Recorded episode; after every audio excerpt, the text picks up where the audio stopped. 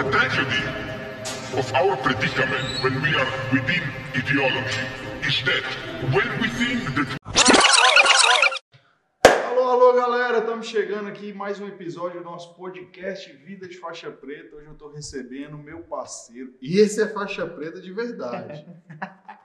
Fala comigo, irmão, como é que estão Tudo vocês bem? aí? Bom demais, Andrazão, estar aí com você, participando aí desse podcast. Já tinha ouvido, né? Alguns, achei muito interessante, foi uma honra para mim participar. Irmão, essa tem que ser a resposta derradeira, para finalizar de uma vez por todas. Por que, que você só usa roupa preta, velho? Explica pra galera, velho. Por que disso? Ah, Você já conversou nesse ponto. Ué, a resposta, na verdade, é relativamente simples. Eu procuro tomar, eu gosto, primeiro que eu gosto, para ser sincero, eu me sinto bem com roupa preta e branca, né? Eu não uso, na verdade, não é só roupa preta, eu uso blusa preta e branca, calça jeans e calça preta. Primeiro que eu me sinto confortável, me sinto bem. Segundo, principalmente no dia a dia, eu gosto de tomar poucas decisões, poucas decisões no meu dia a dia, poucas decisões banais. Como eu tenho negócio e negócio em outras cidades, em outros estados, acaba que que tomo muito meu tempo, todas as coisas que são do meu, do meu cotidiano, do meu dia normal, eu delego. Ou então busco o mais simples possível, entendeu? Então eu não faço compra de supermercado, eu não, praticamente não dirijo no dia a dia, eu não, eu assim, eu não, resolvo problemas de casa, eu tenho funcionários para fazer isso, porque o meu tempo eu tenho que aproveitar para otimizar, é, tomando minhas decisões e estudando, né? Então, é, e também as coisas dependem de mim, que obviamente a questão de roupa aí eu que, eu que escolho a roupa que eu vou usar e tal. Quanto mais simples forem as minhas roupas, eu prefiro. E aí eu simplesmente uso branco, preto e calça jeans ou calça preta. Eu tenho várias blusas de cada cor e é isso. É interessante isso aí que você falou. Muita gente adota nessa teoria, mas existem estudos científicos que mostram isso aí. É, eu já vi, até eu, acho que na rede social minha eu coloquei isso, essa pergunta. Aliás, desculpa, eu, o pessoal me perguntou isso uma vez, eu expliquei assim um pouco. E ela falou, né, que não tinha, um- mandou até um estudo, artigos científicos falando isso. Eu particularmente não sabia. Não, eu não, eu- ao contrário do que as pessoas falam, eu não adotei, porque ele, ela me mandou até um outro artigo também das pessoas do, lá do Vale do Silício, esses empresários de É. tecnologia que adotavam isso. Eu, não- eu não tinha visto esses casos, foi uma coisa que eu adotei naturalmente no meu dia a dia. Entendeu? É, tem um estudo lá que mostra que o exemplo tinha uns presos Hum. e aí os juízes tinham que fazer tipo um mutirão para julgar os caras para dar aquela liberdade condicional. Uhum. E aí eles identificaram que pela manhã o índice de caras que recebiam a liberdade condicional era muito maior do que no final do dia. E aí eles foram vendo que ao final do dia a pessoa vai piorando a qualidade das decisões. O que ela julgamento, né? toma. É, que legal. A, Isso, quali- a qualidade das decisões que ela vai tomando. isso deve ser também muito porque a maioria das pessoas tem hábitos mais diurnos, né? Isso influencia, né? Isso aí que você falou, irmão, você falou o seguinte, né? Que você evita tomar decisão em algumas questões, entre aspas, mais simples. E aí Flávio Augusto já tinha até falado isso, para as pessoas valorizarem o tempo dela e identificar quanto que vale minha hora. É. Você pensa dessa forma? né? Penso, com certeza. É, quanto- mas isso, na verdade, assim, as coisas na minha vida foram acontecendo muito naturalmente, entendeu? À medida que meu tempo começou a ficar mais restrito, eu comecei a entender que eu tinha que cortar tudo aquilo que não era necessário, entendeu? Então, eu não ia, e principalmente, claro, dentro da minha questão profissional, né? Porque eu sou uma pessoa que desde novo quis ir longe na vida, quis crescer e tudo Uhum. mais. Então, para mim ser um profissional melhor, um gestor melhor, eu preciso delegar aquilo que não faz muita diferença. Então, assim, tem coisas básicas da rotina do dia a dia, arrumar casa, arrumar cama, é, ir no supermercado, é, dirigir, resolver coisas de documentação de carteira de motorista, resolver qualquer que toma muito tempo. A gente sabe que a burocracia é isso. Como minha hora de trabalho, se a gente tomar esse, esse nome, a hora de trabalho é cara, como eu consigo produzir e eu preciso estar tomando decisões e, e preciso estar estudando também, porque eu, eu acho que assim, para a pessoa ser bem sucedida hoje, ela tem que ter um conhecimento geral amplo. Então eu, eu estudo muito ao longo do dia diversas fontes. Então eu procuro tirar meu tempo de estudo. Isso demora. Isso aqui requer horas também. Então para conciliar, conseguir E o que, que você conciliar. está estudando hoje? Ah, eu- todo dia a mesma coisa. Assim, eu não sou uma pessoa que eu acredito muito no poder do, de uma frase que uma vez eu ouvi de uma pessoa até esqueci que era. É, é, se você quer ficar bom na coisa, você faz. Um dia sim, o outro também, e o outro também. Então, na verdade, eu estudo as mesmas coisas todos os dias, inclusive fim de semana, porque já faz parte da minha rotina. E para mim não é tipo ruim, é prazeroso. Eu estudo as revistas econômicas, eu assino vários canais, na verdade. Canais não, né? Plataformas de, de exam.com, Valor, é, assino e outras plataformas de meu sucesso, e assim, na verdade, seis ou sete revistas ou plataformas, e eu leio diariamente elas. Aí, principalmente as revistas, na verdade, econômicas. É, e aí é isso que eu faço, entendeu? Fora que concilio exponencialmente, esporadicamente, desculpa, com livros de autobiografia de pessoas que me são interessantes, uhum. que eu uhum. acho legais, e livros de gestão, basicamente isso. Só que sempre demora, demanda tempo, né? E eu não vou ficar 10 horas por dia fazendo isso. Eu separo uma, duas horas do dia, geralmente à noite, que é o horário que eu gosto mais de tomar com um tempo mais em dia e tal, e estudo, e simples assim.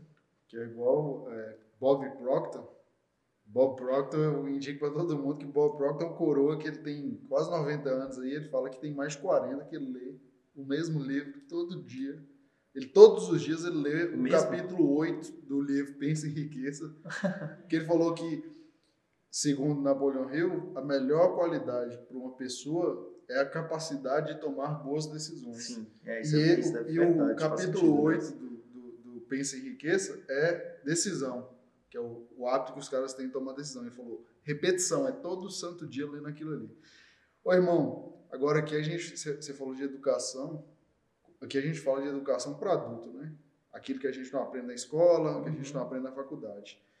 Como que foi sua jornada no, no estudo tradicional? Que, primeiro, o que, que você ouvia na, na infância? Porque eu sei que você é um cara que sempre foi estudioso, sua, sua família Sim. sempre incentivou a estudar. É. Mas como foi lá embaixo, quando você começou a desenvolver esse hábito, até você chegar aí, entre aspas, no, no que é o senso comum, que é faz uma boa faculdade para você ter um bom emprego, para você ter uma vida boa. O, o, grande, assim, o grande ponto que foi precursor, minha mãe ela é pedagoga, né? Na verdade, psicopedagoga.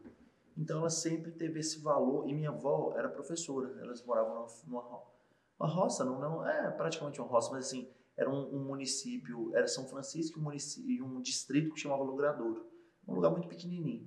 E minha, minha avó era professora da, da escola lá municipal. Então era uma pessoa que sempre trouxe essa questão de educação para os filhos. Com suas condições limitadas, né, na dificuldade da época, mas assim, comprava os livros para dar para os filhos e tudo, uhum. e a maioria dos filhos dela estudou inclusive minha mãe, fizeram faculdade, né, e tal, e eu tenho alguns tios médicos e tal, e graças a Deus são pessoas bem-sucedidas que mudaram a realidade de vida e tal. Então, minha mãe veio com isso. E, é, apesar de eu já não nascer num, num ambiente limita, tão limitado financeiramente, né, eu já, eu já né, venho de uma classe média e tudo, né, meu pai já tinha uma, assim, uma relativa boa condição financeira, minha mãe sempre trouxe isso pra gente, a, a necessidade de ser estudar, de ser, ser bom aluno, de ser, ser independente, isso e aquilo, entendeu?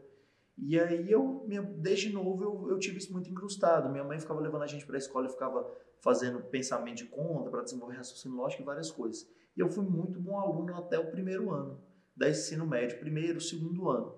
Só que aí, no segundo, no terceiro ano, eu tinha, sei lá, lá 16, lá para os 15 anos, eu comecei a ter percepção maior de, de perguntar muito assim, por quê? E aí, o que, que eu vou ser na vida? O que, que eu quero fazer? O que, que me faz feliz? Isso e aquilo e acaba que eu não tinha uma resposta bem encontrada. Então foi um momento um pouco confuso. Eu também conheci rua, né?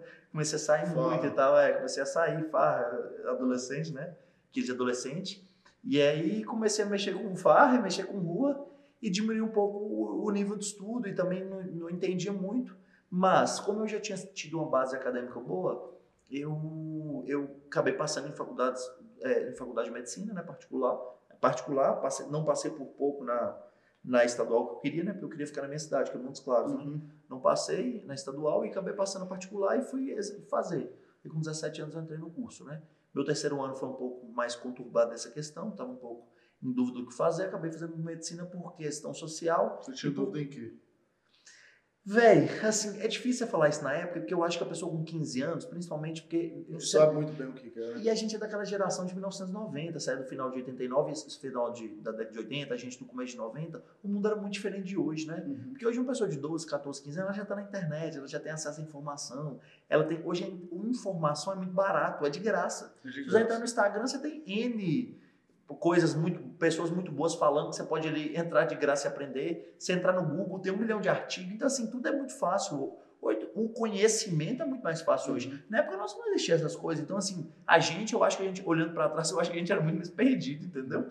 Era muito mais difícil você, você ter o, você saber das coisas. Então eu tenho, eu, eu não sabia direito, mas assim, eu acho que o que eu, minha, minha memória dessa época recorda que se eu pudesse escolher, que meio que não estava na minha, na minha alçada um nível de escolha dessa, seria ir para São Paulo, fazer uma faculdade de administração dessas mais famosas. Eu, eu, eu ouvia falar da FGV na época e não lembro qual era a outra, mas eu lembro que tinha duas faculdades de administração famosas que o pessoal meu falava na época, eu tinha vontade de ir para São Paulo. Mas era um pouco fora da minha realidade financeira, porque ia ser uma coisa que eu, eu ia ter que ter um investimento financeiro, talvez, ou na cabeça dos meus pais, sem uma perspectiva clara de retorno. Eu vim de uma época que meu pai e a maioria das pessoas da fa família, da família, da mesma idade dele, da cidade que a gente vinha, não foram pessoas que tiveram empresas tão bem sucedidas, então eles acham, achavam que ser empresário era muito difícil, realmente era, mas assim, acho que eles não tiveram, não teve essa experiência com muita gente muito bem sucedida da idade dele, da geração dele, então tinha muito medo de ser empresário.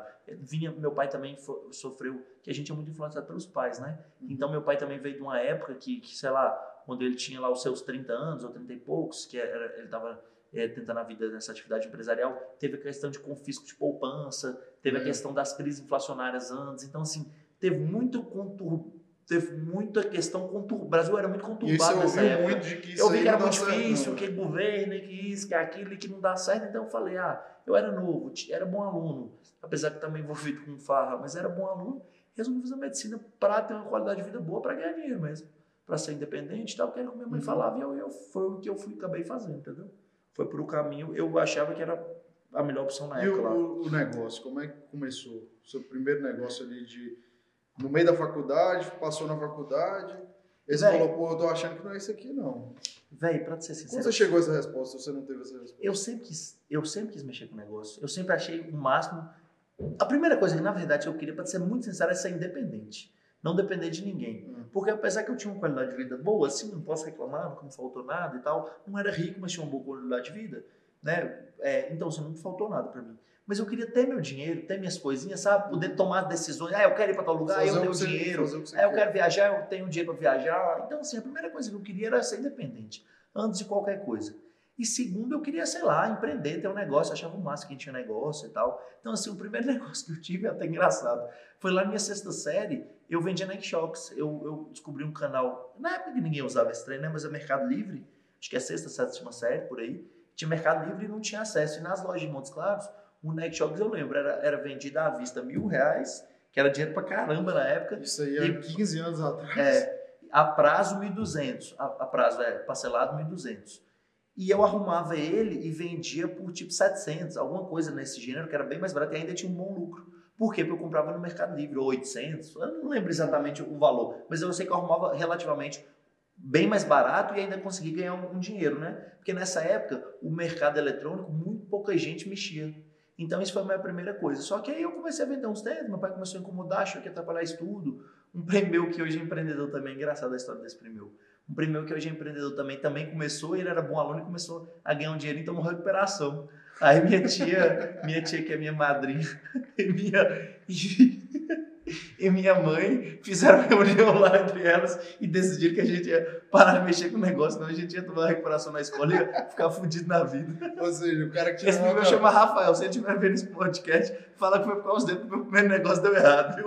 Que ele, tomou, ele começou a pegar os tênis e vender Ou também, seja, tomou recuperação. Na escola poder, e minha mãe tirou. O poder acima fechou seu negócio. Né? É, foi. Minha mãe metia. E fechou o negócio dele também. Mas aí depois disso, nada, e aí, e aí você perguntou como é que surgiu o mundo de negócio de verdade. Em 2012, que é em janeiro de 2012, eu lembro, eu, eu passei a faculdade em 2008, né? Então eu comecei a fazer a faculdade em 2009.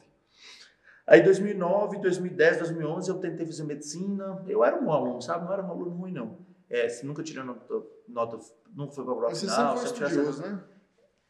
Eu sempre tive facilidade. Acho que estudioso não, mas eu sempre tive facilidade para a escola, eu sempre fui responsável. A família, por que, vocês são inteligentes assim? Seus primos? Eu não sei se a gente é inteligente. É sei lá, não sei explicar. Eu acho que a pessoa que tem base de escola e é, é assim, mais aplicada desde novo, tem uma facilidade maior, né? Sempre vai ter. É, sempre vai ter uma facilidade maior. Não sei, posso estar enganado, acho que é isso. Mas assim, eu estava na faculdade, eu prestava atenção, claro, eu não era aquela pessoa ficava o dia inteiro estudando, mas assim, fui um bom aluno no começo do curso, assim, e fiquei três anos tentando medicina, tentando medicina. No primeiro ano eu falei, ah, isso é tudo introdução, entra, a faculdade de medicina é legal, sabe? Você passa em medicina, você tem um certo status. E eu fui curtir a medicina, curti as festinhas de medicina, a turma minha, o povo era muito gente boa, então foi legal pra caramba os primeiros anos de medicina. Só que o curso em si não me fazia feliz. Eu não me enxergava no hospital. Eu não me enxergava de branco. Não Aquela vida não era pra mim. com você, né, velho? Velho, não, era Era até meio estranho você vestir de É, branco. sabe como é que é você vê sua vida assim? Você fala assim, velho, não é isso que eu quero pro resto da minha vida? Porra, não é isso. Tipo assim, aí, aí eu, só que aí eu ficava num dilema muito forte. Por quê? Faculdade era cara pra caralho. Eu nem lembro quanto era na época, mas era um burro de dinheiro já. E aí meus pais faziam um esforço danado pra pagar. Segundo, a medicina te traz um retorno financeiro que é estável, que é muito alto Rápido. pro padrão rápido, depois forma já começa a ganhar dinheiro rápido, então é muito fora do padrão do, da, da- de qualquer outro curso praticamente, então isso é muito bom. Então, tipo assim, como é que eu largo? Pra fazer o quê? Baseado em quê? Você tinha que ter resultado. É, então assim, é é muito Senão ia ser complicado. loucura, né? É, ia ser muita loucura. Então o que, que eu fiz? A primeira oportunidade que eu achei, eu comecei a trabalhar. E aí em 2012, eu lembro como se fosse hoje, em janeiro, eu conversei com um amigo meu, ele estava mexendo com um trem de começar a construir casa, ele me chamou. Por coincidência, meu pai tinha um terreno bruto que tava, uns lotinhos que tinha sobrado para ele numa venda de terreno que ele fez, para fechar uma empresa que ele tinha. Aí ele, ele tinha um terreno bruto, ele vendeu uma parte do terreno, aí fechou a empresa, aí sobrou uns lotinhos, ele me emprestou os lotes e me emprestou o dinheiro para fazer uma casa. O dinheiro não, metade do dinheiro. Acho que era 20, mil- a casa na época a gente fazia com 40 mil reais, 45, ele emprestou Hoje é quanto? um custo de construção de uma casa? Ah, hoje é bem mais caro. Hoje um custo de construção de uma casa vai ser 60, 60, 70 mil, E 65. vende pelo mesmo preço? Véi, na verdade é porque eu comecei a mexer em 2012, né? Hum. Nós estamos em 2000 e... Nós estamos em 2021, né? O preço de imóvel popular não acompanha a inflação, valorizou pouco, entendeu? Porque nessa época, nessa época a gente vendia casa... Isso também depende de cidade para cidade, não estou falando de Montes Claros, né? Hum. Aí tem essas cidades Que é uma cidade padrão médio. médio e também não é uma cidade rica, né? Uhum. Então assim é diferente. Hoje que eu trabalho em várias cidades, a realidade é diferente. Mas hoje a gente vende um imóvel popular que é 135 mil, naquela época a gente já vendia 115. Então há muito tempo atrás já era um valor. Naquela época dava mais dinheiro que hoje, proporcional. Proporcional. Você gastava, me, gastava, Gastava menos, dava. e a inflação É, dava menor E, também. e exatamente, não dava mais dinheiro que hoje. Claro que hoje a gente tem uma mega escala diferente. Vocês né? pegam em escala. É, mas enfim. Então comecei a fazer uma casa e tal. Só que eu achei um negócio muito fácil. Falei, o trem é fácil, o trem é bom, viu? Aí começamos. Aí, em vez de fazer a casa, fazer a casa demorava, né? A gente gastava na época entre construir, fazer, vender, financiar tudo uns, uns sete a nove meses. Aí eu falei, epá, vamos fazer diferente. Vou começar a vender casa. Aliás, vou abrir um correspondente primeiro. Ele tinha uma licença do correspondente, me chamou para O ser é sócio dele. correspondente? Bancário é quem faz o financiamento do, Entendi. Você financia pro cara comprar a casa. isso. E aí você ganha, hoje é menos um pouco, mas na época era 0,8 a 1% do valor financiado.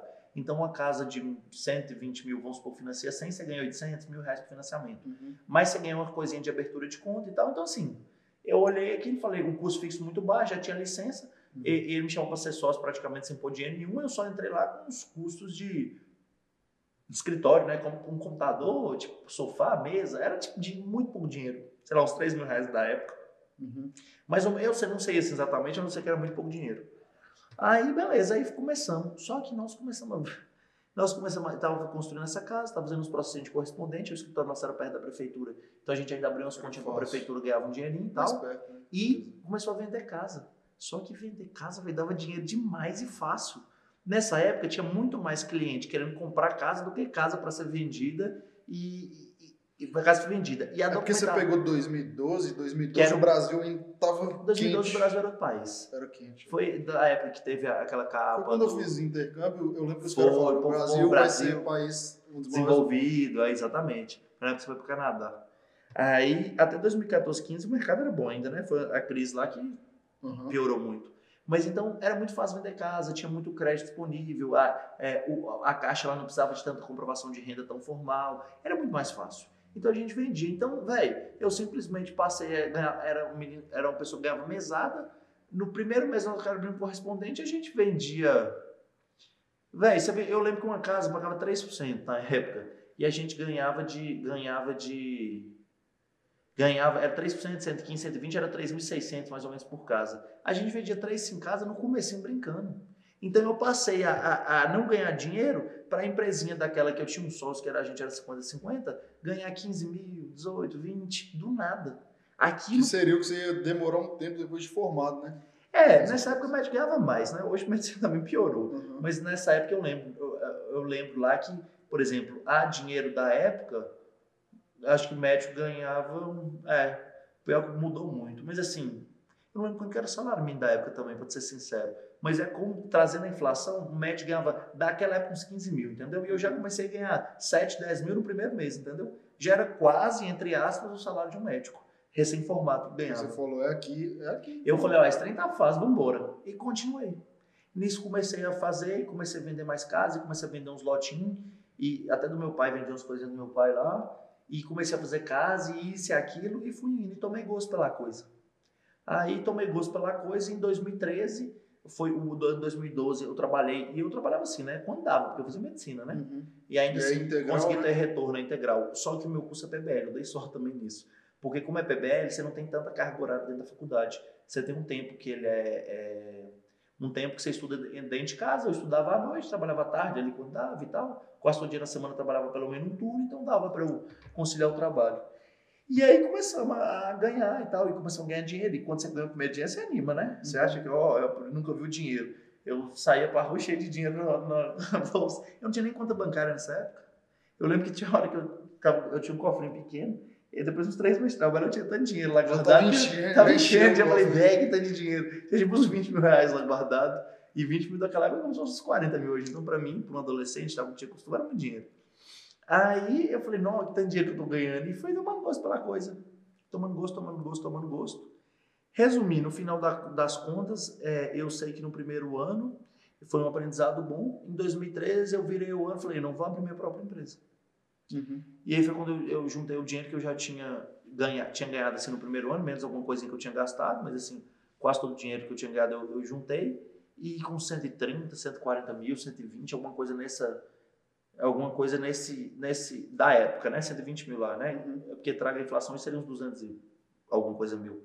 Mas naquela época eram 120 a 140 mil, alguma coisa nessa faixa aí. Eu montei a construtora. Foi quando comecei a minha história empresarial, que faz Smart Empreendimentos. Que, foi já, que já vão fazer oito anos, então. É, eu montei em 2013, né? 2013. Aí vão fazer oito anos. Oito anos, é. 2021 agora é. Isso fez oito anos. Tem, às vezes, as pessoas têm um, um senso, uma ideia de que ter uma empresa, empreender é um mar de rosas, que é uma coisa tranquila, que você não trabalha, que você só viaja, ganha dinheiro e até que você explora as pessoas. As pessoas acham isso. E não, não é bem assim. E me explica aqui, quando ou já aconteceu e quando aconteceu e como foi as lições que você tirou de quando você tomou uma porrada no empreendedorismo, de que porra foi difícil, você tomou uma pancada, você ficou meio tonto e aí você foi assimilar para você né, subir a guarda e continuar a luta. Andrezão, quando, principalmente no ramo, no principal ramo nosso, que é incorporação imobiliária, você toma porrada toda semana. Porque você, você, assim, incorporação imobiliária é um negócio de alto capital intensivo. Você coloca dinheiro na cidade, você construir, você gasta muito dinheiro, você paga milhões de reais de imposto em empreendimento, você gera não sei quantos empregos diretos, centenas de empregos né, numa obra. E mesmo assim, você, tenta, você faz uma coisa muito melhor do que o município faz, você faz infraestrutura de alta qualidade, tudo direitinho, e o município te enche o saco o tempo inteiro. As cidades geralmente, demor... mesmo que não te enche o saco, demoram para te dar uma alvará de construção, te licenciar. Então, e- e no, no ramo que eu trabalho, você não toma uma porrada, você toma porrada toda semana. Então, quem apanha todo dia acostuma, calege, não sente mais, entendeu? Uhum. Então eu, eu fui um cara que desde novo aprendi que empreender no Brasil é superar a adversidade. É aquela, é Seguir aquela em frente, né? no ramo meu, a frase que talvez melhor se assemelha é aquela de Rock Balboa. Não é quanto você aguenta apanhar, não é quanto você aguenta bater, é quanto você aguenta apanhar e seguir em frente. É apanhar e seguir em frente, velho. Porque você sempre vai fazer da melhor forma possível e sempre, infelizmente no Brasil, os órgãos públicos são extremamente complicados, burocráticos e te botam para trás, você ajudando, você, você gerando emprego, você pagando imposto e o povo te atrapalhando e você seguindo em frente. É assim. Claro que tem umas cidades que as pessoas são mais amistosas, são melhor gerenciadas, tem. Uhum. E tem outras piores? Tem. Mas, em geral, o Brasil é um país muito complicado e burocrático, entendeu? É que nós vivemos no paraíso dos burocratas. Então, assim, é permanecer, é continuar. Mas é um país de oportunidades. Porque também cria-se dificuldade. Onde, cria, onde tem dificuldade, existem oportunidades. Uhum. Eu acredito que a gente está aqui, a geração minha, geração nossa, a geração mais nova, que quer empreender, que está fazendo as coisas diferentes, que é aquele empreendedorismo que é feito de maneira correta, que é honesto, que é valorizando toda a cadeia, todos os stakeholders, eu acho que ainda tem muita oportunidade no Brasil. O Brasil ainda é um mar de oportunidades. E como que é para vocês lidarem com esses burocratas, né? Porque aqui no Brasil tem muito sanguessuga. É, qual que é a linha tênue para lidar com esse tipo de gente aí? Andrezão, assim, acaba que assim, é, é, se eu entrar muito no mérito e explicar, acaba que fica uma coisa muito técnica. Uhum. E grande piada é muito diferente de cidade para cidade. Porque a aprovação de um empreendimento no estado de Minas Gerais, para o estado de São Paulo, para o estado do Amazonas, tudo vai mudando, entendeu? Então tem que ter aquele jogo de Então, na verdade, você tem que ter uma gestão, você tem que ter uma gestão. O que a gente faz é ter uma gestão é, de gerenciamento de projeto baseado na nossa sede e tem que ter os gestores locais e gestores locais que eles vão compatibilizar com a realidade local e, e correlacionar com, com as autoridades. Né? O que a gente deixa muito claro é que a gente não aceita nada errado. Faz tudo certo. Deixa claro pra, isso para todo mundo e, graças a Deus, as pessoas entendem. E a gente nunca teve nenhum problema nesse sentido de, tipo assim, de alguma de, de coisas que não são algum político, alguma, alguma autoridade pública, coisa antiética com cima da gente. Não, o problema é só demora mesmo a gente faz correto, deixa claro que a gente é muito transparente, que faz as coisas corretas e que só. Só que a gente só fica demora, né? Demora para o cara provar. Empreendimento tem que demorar dois anos, dois anos e meio, três anos para provar. Não sei, o que muita gente aí não está disposta a pagar dois anos, três anos de esforço. Esforço e custo, algo, né? E custo. Que você gasta para gerenciar projeto, não é, não é barato, você tem um, uma infinidade de, de, de custos para você manter uma estrutura profissionalizada, e dois, três anos, uhum. e o empreendimento imobiliário ainda assim, para dar payback, muitas vezes demora mais três, mais cinco anos depois dos dois, três anos de aprovação. Você tem que pôr o dinheiro até você vender e recebendo, e construir e receber, demora três, cinco anos. Então é um negócio que às vezes risco, tem um né? ciclo de sete anos. É um negócio de ciclos longos. Sempre é um risco. Irmão, e como é que foi essa, essa jornada de ter ali um, uma empresa que você começou ali com construindo casinha, você mesmo na linha de frente ali com os caras, e até onde você tem hoje, uma empresa gigante, grande, né? É, não grande. sei, não sei, grande, grande, é uma boa grande. empresa.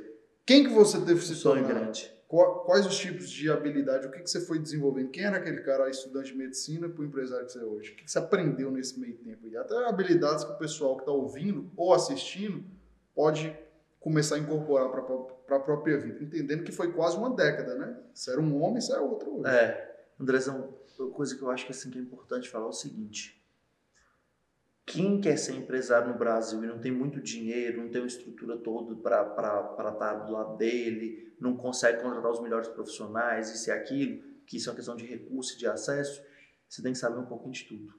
Não adianta você falar que ah, eu vou saber vender, mas eu não sei, não entendo o básico de construção.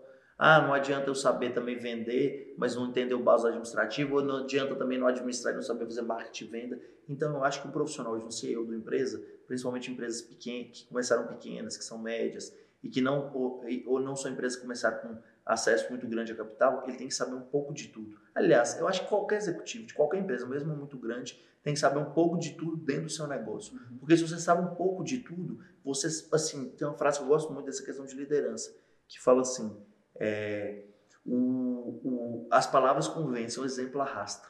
Se você não tiver só saber fazer, se você não tiver o exemplo, se você não é difícil cobrar, é difícil liderar. Então você tem que entender um pouco de tudo. E a gente aprende estudando muito e na prática acaba aprendendo. Ah, eu sou um cara completo. A maioria você aprendeu na prática. A prática sem estudo hoje é difícil, uhum. porque hoje o nível de profissional, o nível de concorrência é brutal. Então, tipo assim, se você só for na prática, igual muitos grandes empresários na época, que tem uh, empresas de 60 anos, são muito bem sucedidos hoje, sei lá, eu acho que 40 anos atrás dava para você só aprender na prática. Hoje eu acho que não dá, não. Acho que tem que ser muito estudo conciliado com prática. Uhum. Aí você consegue ir se tornando um pouco gestor. Claro que eu estou longe de ser bom em tudo, tem várias áreas que eu ainda tenho dificuldade, que estou aprendendo, mas eu sou uma pessoa em busca. Eu acho que o importante não é o resultado final, é a busca. Eu estou sempre em busca da evolução, entendeu? E, e busco para daqui um mês ser melhor do que hoje, daqui dois meses ser melhor do que daqui um mês, e no ano que vem ser melhor do que esse ano, e assim consecutivamente. Porque eu sei que pequenos pequenos ganhos, pequenas melhorias contínuas trazem muitos resultados, uma grande melhoria no final de um tempo considerável. E eu já sei que curto prazo não existe nada, tudo é médio e longo prazo, então já está na conta já. Que é o que, o que você mostra para o pessoal, é isso, né? Que não existe enriquecimento da noite para o dia. Isso vai ser um caso específico, assim, atípico. Ah, vai ser um caso muito atípico. O cara lá dos Estados Unidos, do empresa de tecnologia, que é um programador, mas assim, Isso é uma coisa assim, é muito mais difícil que ganhar na loteria. Todas as grandes riquezas que eu conheci, e elas, é, ou grandes riquezas, ou as pessoas que fizeram algo, coisas relevantes pela sociedade, são muitas horas. Bill Gates fala que são 10 mil horas, né? É, de, de estudo, de esforço para ser bom numa coisa. Eu acho que são assim. Aquele Outliers também. né? Outliers, é. Eu acho que na verdade são muitas mil horas de qualquer coisa para você ficar bom. Então, assim, ah, e outra, a coisa que é construída fácil vai embora fácil. Então, é muito, eu sou muito daquela escola. De fazer estrutura. É, de criar as coisas estruturadas, de de estar tá evoluindo na vida, evoluir bem sempre, mas aos poucos, de, de crescer. E acaba que quando passa, na hora que eu olho para trás hoje, eu sou uma pessoa de 29 anos. Se eu olhar 10 anos atrás, eu, eu sempre faço exercício de eu acho que meu pai já comentou isso comigo, né? Quando ele tinha 18, ele pensava, ah, aos meus 28, como é que eu vou estar? Que era uma realidade muito distante. Uhum. E eu, eu acho que a gente é muito fruto das coisas que a gente ouve né, dos nossos pais, tal, da nossa família. Dos nossos amigos também, as pessoas estão mais perto da gente. Eu sempre faço isso de, de 10 anos. Daqui 10 anos eu não sei como é que eu vou estar. Agora, 10 anos para trás, eu sei que eu jamais teria a perspectiva de ter a vida que eu tenho hoje. Do ponto de vista financeiro, do ponto de vista de experiência de vida que eu já tive, de oportunidades. Então, sou muito grato a Deus e ao meu caminho, as pessoas estiveram comigo, por hoje ser uma pessoa que tem que tem história para contar, que tem experiência, que tem oportunidade de mudar a vida de muitas pessoas, que geram, geram milhares de empregos direto e indiretamente. Então, assim, eu sou muito feliz com isso, entendeu? Então, assim, ah, se eu olhasse para trás, talvez alguém logo fala assim, ah, nove anos de trabalho é, é muito trabalho. Mas, porra, eu tenho 29 anos e estou muito melhor do que eu achei que eu estaria é, pensando se meus 10 anos próximos com 19, entendeu? Não seria sua então, meta, por exemplo, há 10 anos atrás, não seria ser a meta ter o resultado que você tem hoje? Ah, Andrezão, seria não, velho. Assim, se eu falar com você que três anos atrás eu saber, sei, eu tenho hoje eu tenho, também tenho um planejamento de três anos aqui que eu acho que eu sei onde que eu vou chegar. Mas há 10 anos atrás, antes de começar a trabalhar, eu não tinha a mínima perspectiva. E sou muito grato por as coisas que eu consegui, e mais que não só por questão financeira, que financeira são parte do pacote, mas pelas experiências que eu tive, por hoje ter a oportunidade de impactar a vida de pessoas, entendeu? Que isso é que é legal. Porque a pessoa que, sei lá, eu, assim, eu acho que assim, dinheiro ele serve até você ter uma condição financeira. E a gente, eu sou de uma cidade pequena, uma cidade que é uma cidade relativamente pobre, uma cidade média, uma cidade uhum. grande. Então aqui, com nem tanto dinheiro, você vive muito bem. Então assim, o cara que, assim, eu tive uma criação simples e tal, se você tem dinheiro para comprar uma casa, um carro bom, uma casa boa, passear quando você quiser, já não tem muito sentido você ter muito mais dinheiro. Qual é a graça de ser o cara mais rico do cemitério? Isso não tem muita graça.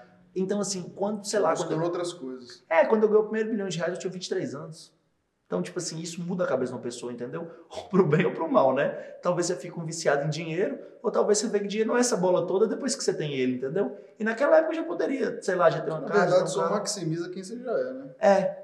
Poder, eu acho que tem um provérbio chinês que fala, né? Conheço um homem de poder e dinheiro a ele. Eu acho que poder e dinheiro ajuda a mostrar a pessoa que você é de verdade. Uhum. E depois eu comecei a ter mais uma condição financeira boa, já muito novo, eu não ligo tanto para isso, entendeu? Depois de uma certa condição já não faz muito diferença a questão financeira. O que faz diferença é o quê? Você impactar, você, você ajudar as pessoas. Você... E outra, o Flávio Augusto, eu tô toda assistindo, Flávio Augusto estava falando exatamente isso com o Ryan. Ele tá, ele tá é, mudando o Ryan. Uhum.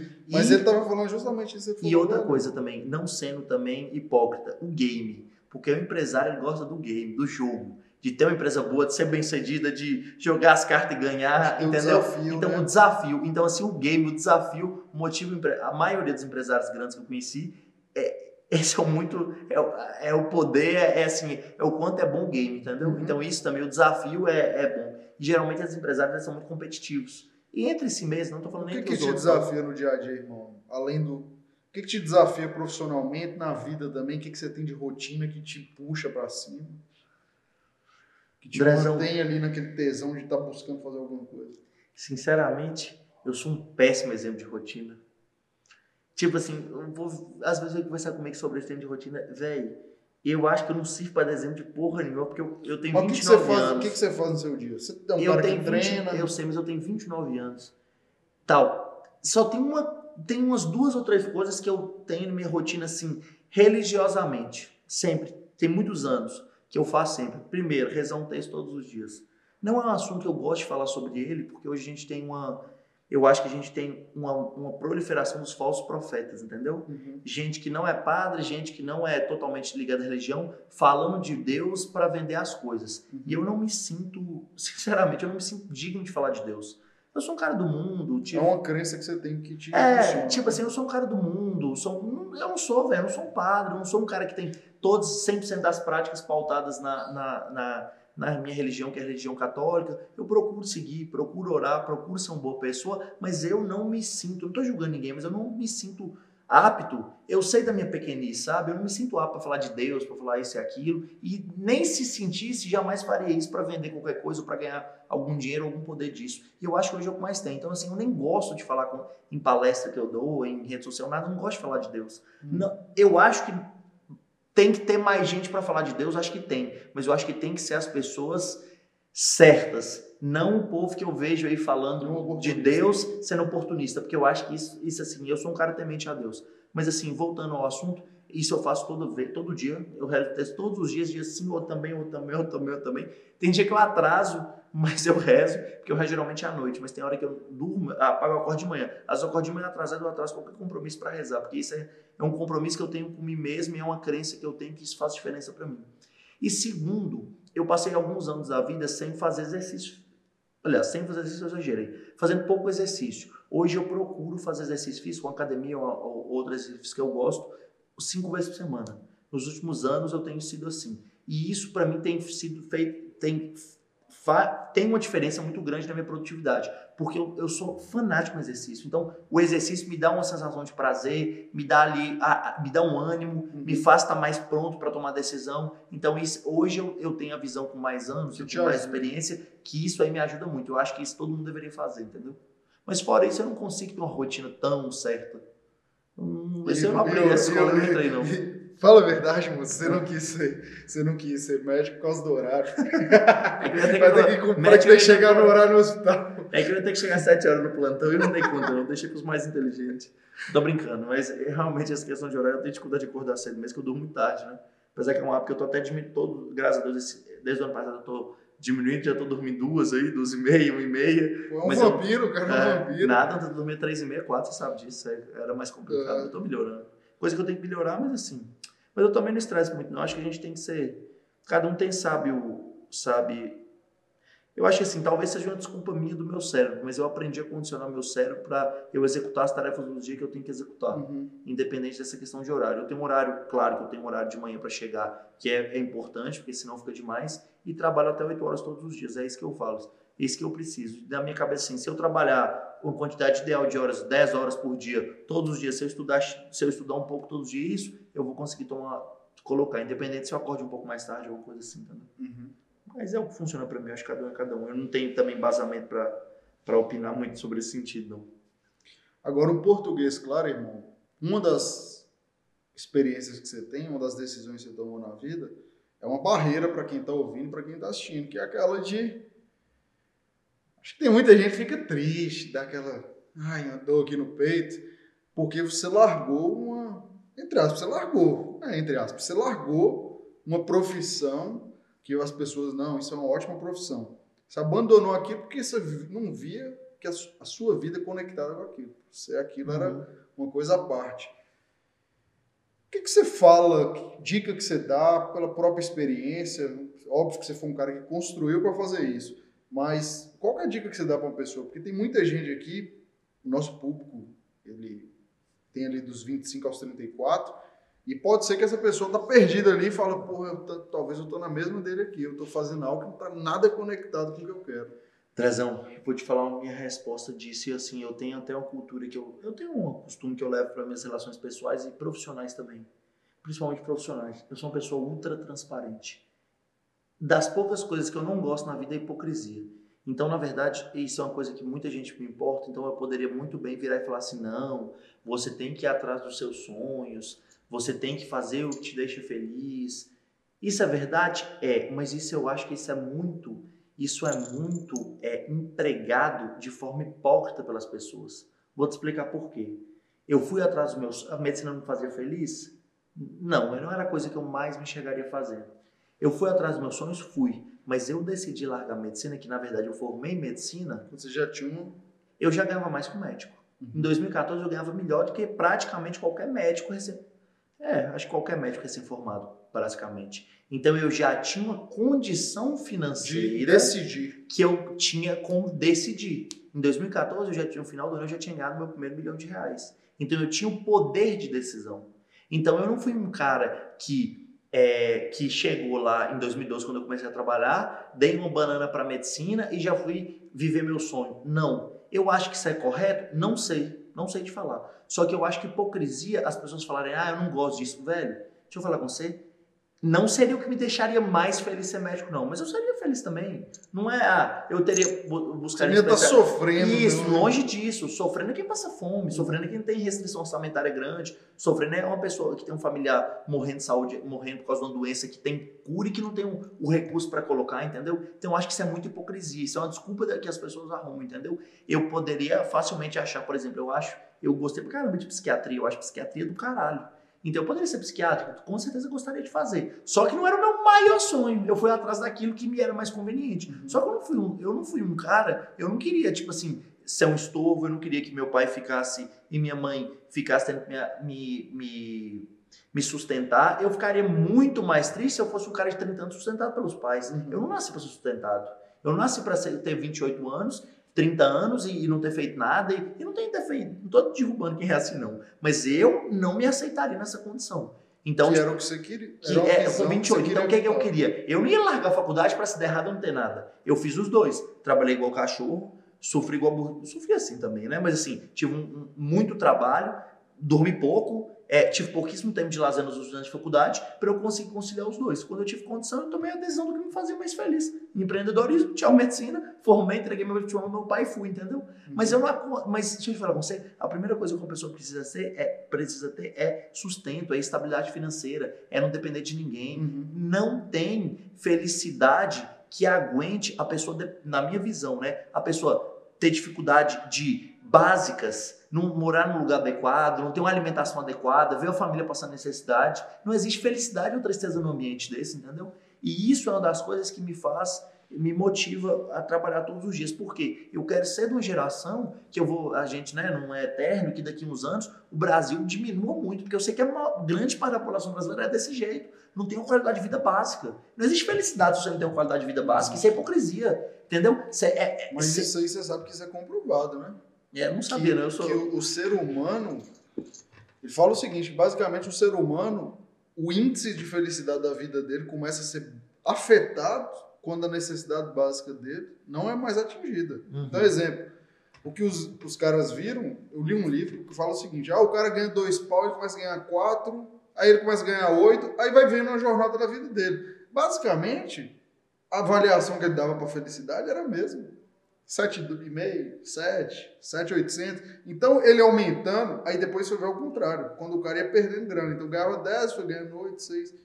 Aí viu que também era praticamente a mesma coisa. Só que na hora que o cara faltava dinheiro em casa para pagar a Aí conta é comida, merda. aí, velho, Acabou é a felicidade. acaba a felicidade. Então eu acho que é daí. E aí eu, ve, eu vejo muita gente vendo, ah, o cara largou tudo e foi bem sucedido. Tô falando de mim, tô falando de outros casos de gente muito Hum. mais bem sucedido do que eu. E o cara fala, eu vou largar também. Velho, na moral, 99% das pessoas do Brasil não larga, concilia. Se você é bom para ser bem sucedido em qualquer coisa, não é a faculdade que vai te derrubar, que não vai deixar você ser. Concilia. Na hora que você pegar corpo, você já tem uma renda garantida, aí você larga um. Mas eu vejo gente que, que Que, embasar que cai na faz loucura dos loucura. caras da internet. É, ah, porque Bill Gates largou a faculdade. Vai tomar no cu, tem Bill Gates aqui não, gente. Pelo amor de Deus. Primeiro que Estados Unidos é um país, pra começar. Outra estrutura, outra coisa. Aquilo é um gênio que nasce a cada sei lá quanto tempo no mundo. Ah, Steve Jobs, esse povo não é padrão não, gente. Mas A é gente tem que tomar padrão. a- a- as coisas têm que ser tocadas no padrão estatística. As pessoas que fazem esse tipo de decisão geralmente são mal sucedidas e são infelizes depois. Então, o que eu Exatamente. acho que é eu sou um cara normal, totalmente normal, o que, é que eu tomei de decisão na vida? Fui fazer o que eu gosto? Fui, quando eu tinha condição de fazer o que eu gosto. E se não, se não, não der certo o meu empreendedorismo, tava ruim também não. Ia ser médico, ia se esforçar para ser um bom médico, ia ter uma boa vida e Pode tava ser melhor. excelente, entendeu? Então, assim, eu sou uma pessoa muito realista. Eu acho que isso é o melhor fazer. Mas é o que eu fiz, né? E se é o que eu fiz, é o que eu acredito. Senão eu tinha feito outra coisa. Não, e aqui, ó, você já chega no terceiro, terceiro não, esse é o quarto podcast que a gente fez aqui. Quatro pessoas que passaram pela mesma coisa. E as quatro, por coincidência, Hum. fizeram a mesma coisa. Eram pessoas que tinham aquela condição. E, mas não queriam aquilo mais. Mas o que, que elas fizeram? Foram planejaram e foram. O problema de quem tá ouvindo e quem tá assistindo é cair na lábia daqueles picaretas de bota fogo no navio, É, bota fogo na ponte, joga o chapéu do outro lado do muro. é. Não põe, não faz isso com sua vida que você vai colocar sua subsistência em risco, a, a subsistência da sua família, e aí você vai você pode entrar num buraco sem fundo. Concordo plenamente. Que bom que o povo aí que você entrevistou, eu até vi umas duas. Muito Foi. boas, inclusive, não tava hipócrita. Foi porque Que nós é fizemos, muito melhor. nós fizemos aqui, ó, por exemplo, com a Elienay, ela é era executiva de uma, multina- uma multinacional brasileira. Uhum. Fez todo o planejamento para largar. Roberto era funcionário público, fez todo o planejamento, criou aquela reserva de emergência para poder Uhum. viver de rendimento. E aí você conta essa história. Irmão, a gente chegando aqui na reta final do nosso podcast, eu queria que você deixasse aí um insight, um aprendizado, uma estratégia para que a gente possa aplicar nos próximos meses. A gente está aqui no momento que a gente grava, é óbvio que esse conteúdo é atemporal, mas no momento que a gente está gravando, tem mais de um ano que grande parte do Brasil está parada e as coisas não estão fluindo como era antigamente. E aí, que dica que você dá pra gente, estratégia ou mensagem positiva para os próximos 12 meses aí? Brezão, vou te falar a verdade. O que, que eu, eu tenho, a visão que eu tenho tido? É, Quando a gente estava falando de crescimento de empresa, eu esqueci de pontuar uma coisa. O único ano que a minha empresa não cresceu em resultados, que o resultado que eu coloco é lucro líquido, porque eu acho que é o Uhum. melhor resultado mensurado, foi no ano passado. No ano passado, acho que a gente ficou mais ou menos, está fechando o balanço agora, mas a gente ficou estável para 2019. Estava diminuindo um pouco. E, e aí, né, a gente vinha de um crescimento vinha fazendo as coisas certas, e só que aí você você depara com um choque desse aí, que é uma questão totalmente diferente de tudo que a gente já viveu, que é uma questão de saúde pública, uma questão econômica gravíssima. E aí, o que que eu, eu tirei de resultado disso tudo? Às vezes, os problemas que tem na vida... A prim... Aliás, antes de falar isso, primeira coisa, sobreviva. Primeira coisa que a gente faz no momento da adversidade é buscar o necessário para você sobreviver. Não fazer loucura, sobrevive. Porque se você está sobrevivendo, você está muito à frente dos outros já. Porque metade das pessoas aí, metade das empresas gerem, mas uma grande porcentagem das empresas vão quebrar, as pessoas vão estabilizar financeiramente, vão ter problemas psiquiátricos. Então, a primeira coisa, faça o necessário para você sobreviver. E depois, olhe para dentro.